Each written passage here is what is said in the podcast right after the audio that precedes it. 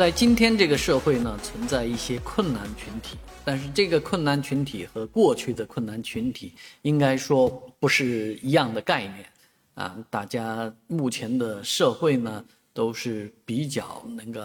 满足温饱的，但是呢，在一些地方仍然存在对这个群体的帮扶，而这个帮扶的金额说起来不多，但是对这些人来讲非常的重要。啊，在天津有一所中德技术学院，啊，他的一位学生呢，是因为这个评定二级助学金的问题和学校闹翻了，啊，目前呢，这个相关的呃审计工作以及巡视工作已经啊查到这个学校去了，啊，这位学生是实名举报该校的党委书记和他的指导员啊辅导员。啊，这样的事情我们很难想象。啊，当然。呃，有什么矛盾，有什么里面的猫腻，现在还不得而知。但是很多人很容易共情，因为他们都曾经经历过这样的类似的事情，所以呢，这件事情呃引起网民呢自发的在网上向这位化名小苏的网友转账。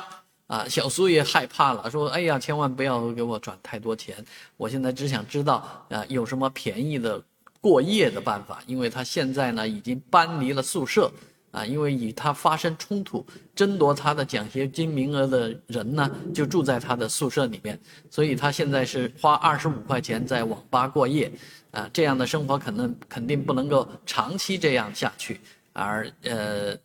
后续的发展呢也面临很多变数，啊，我们也非常关切这件事情，但是确实现在呃对于困难学生来讲。啊，他什么是困难？啊，困难的这个排序应该怎么排？可能这里面还有很多事情可说。你比方说，他是贫困建档那立卡的这个户，那应该是不需要评选，直接就可以获得的。而学校呢，就加进了什么品德啊、学习啊各方面的因素啊，这样打分啊，貌似很公正，但其实是。对于一些没有门路或者说是真正贫困的学生来讲，啊，就逼上了绝路啊。而事实上，在上海来讲，也有很多类似的这种啊，关于廉租户啊、贫困户的这种认定问题。有的人他家里就开着小汽车进出小区，然而啊，却被这个认定为非